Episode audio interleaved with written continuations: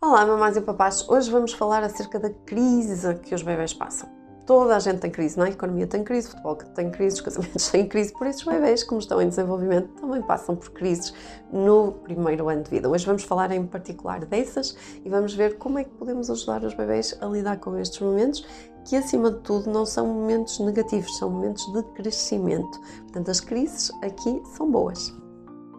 Então, a primeira crise que os bebés atravessam é a crise do nascimento, ou seja, da passagem dentro da barriga da mamã para o mundo cá fora. E isso faz com que o bebê, naqueles primeiros 3, 4 dias, tenha que fazer uma rápida adaptação um, ao mundo externo, à questão da gravidade e ao facto de ainda ter algumas limitações, quer a nível perceptivo, quer a nível muscular, e portanto naqueles 3, 4 dias é quando nós assistimos a algumas, alguma agitação do bebê, alguma, eventualmente até o sonito estar muito intercortado, e esta seria a primeira crise do bebê.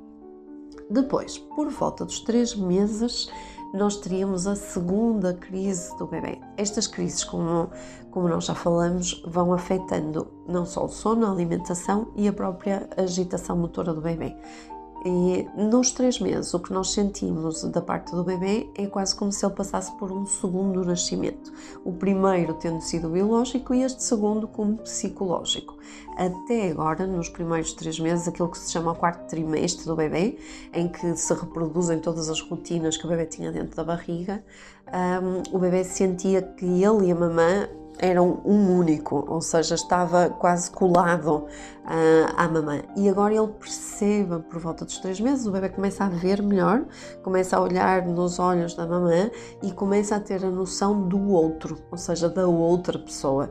E a perceber que, embora estando perto, são dois seres separados.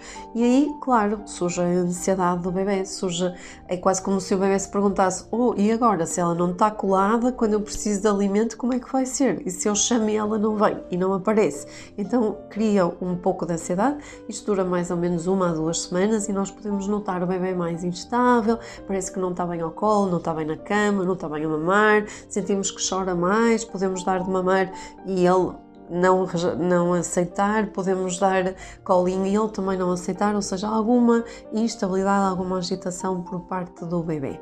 Nesta altura também o que vai acontecer é que muitas vezes esta necessidade de, no fundo, de lidar com a crise do bebê vai ser confundida pelas mamães com uma necessidade de alimento, porque sempre que vamos apresentar a maminha, o bebê vai mamar, mas isso não nos quer dizer naquele momento que ele está com fome e pode querer simplesmente dizer que ele vai aceitar a mama como fonte de segurança para aquele momento de angústia e de crise que está a passar. E muitas vezes nesta fase são introduzidos suplementos que são desnecessários. Se vocês pensarem, um bebê nasce mais ou menos com 3 quilinhos, não é?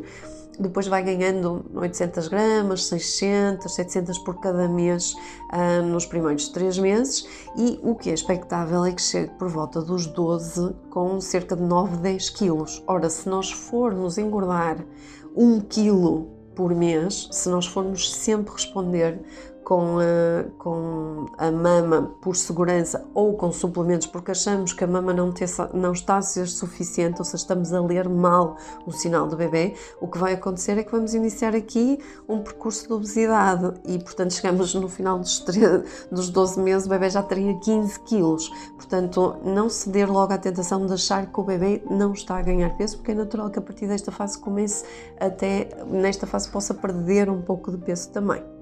Depois, a crise seguinte, a terceira crise dos bebês, é por volta dos 5, 6 meses. Isto porquê? Porque neste momento o bebê descobre pai, ou seja, na primeira fase ele estava muito simbioticamente ligado com a mamã e até porque nós não temos as licenças de, de, maternidade assim tão partilhadas e portanto os papás não estão tanto com os seus bebês como nós gostaríamos. O que acontece é que nesta fase o bebê começa um, a descobrir este terceiro alimento, ou seja, começa é a introdução da triangulação do triângulo eu, mamãe e papai e começa a brincar mais com o papá e, portanto, isto gera também em termos psíquicos alguma instabilidade, alguma angústia. Ao mesmo tempo, uh, decorre o nascimento dos dentinhos e, por vezes, pode-se confundir esta instabilidade do bebê, esta agitação, a perturbação no sono com os dentes e pode não ter nada a ver com o aspecto físico e ter só a ver com esta crise normal de desenvolvimento do bebê. A quarta crise do bebê, aquela que já ouviram falar muitas vezes, nós temos aqui um vídeo também sobre isto, sobre a crise da angústia de separação. Ou seja, por volta dos 8, 9 meses, o bebê tem a noção clara de que se a mamã ou o papá lhe fogem da vista, pode querer dizer que não vão voltar. E isso gera muita, muita angústia ao bebê ele começa a reagir a estranhos. E esta é a crise que nós mais falamos e que ouvimos falar acerca do primeiro ano, porque é aquela que dura mais tempo. Ela pode durar umas 3, 4 semanas e tem muito, muito impacto no sono. O sono por volta dos 8, 9 meses fica muito afetado, com alguns bebês a acordarem 12 e 15 vezes por noite. Portanto, não é a altura de fazermos mudanças, não é a altura de mudarmos o bebê do quarto, não é a altura de mudar de ama, de creche, do que seja, não fazer muitas mudanças, ter muita paciência para esta fase e dar muita segurança ao bebê. O bebê precisa neste momento se sentir muito, muito seguro, porque senão corremos o risco do bebê estar a lidar com uma fase que para ele já é angustiante, um, num ambiente também ele angustiado, portanto não vamos facilitar-lhe a vida.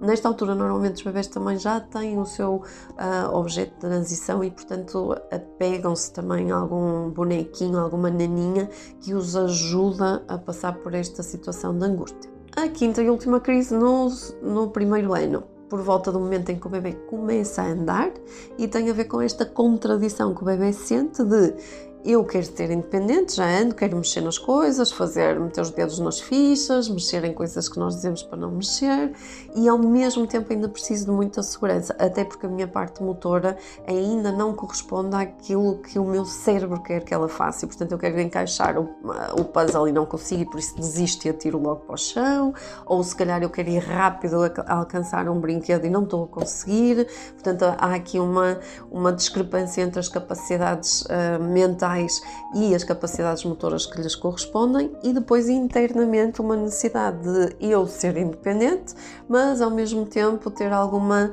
dificuldade em arriscar e, portanto, precisar de, uma, de um porto seguro, que são sempre as mamãs e os papás, ou as pessoas que estão mais próximas, os avós, quem seja, que vão dar essa segurança ao bebê. Então ficaríamos hum, assim no primeiro ano com estas crises expectáveis, normais e que nós precisamos dar muita segurança para o bebê as ultrapassar, porque só assim garantimos que no futuro ele venha a ser uma pessoa uh, equilibrada, uma pessoa independente e confiante em si. São os vossos bebês e sejam felizes.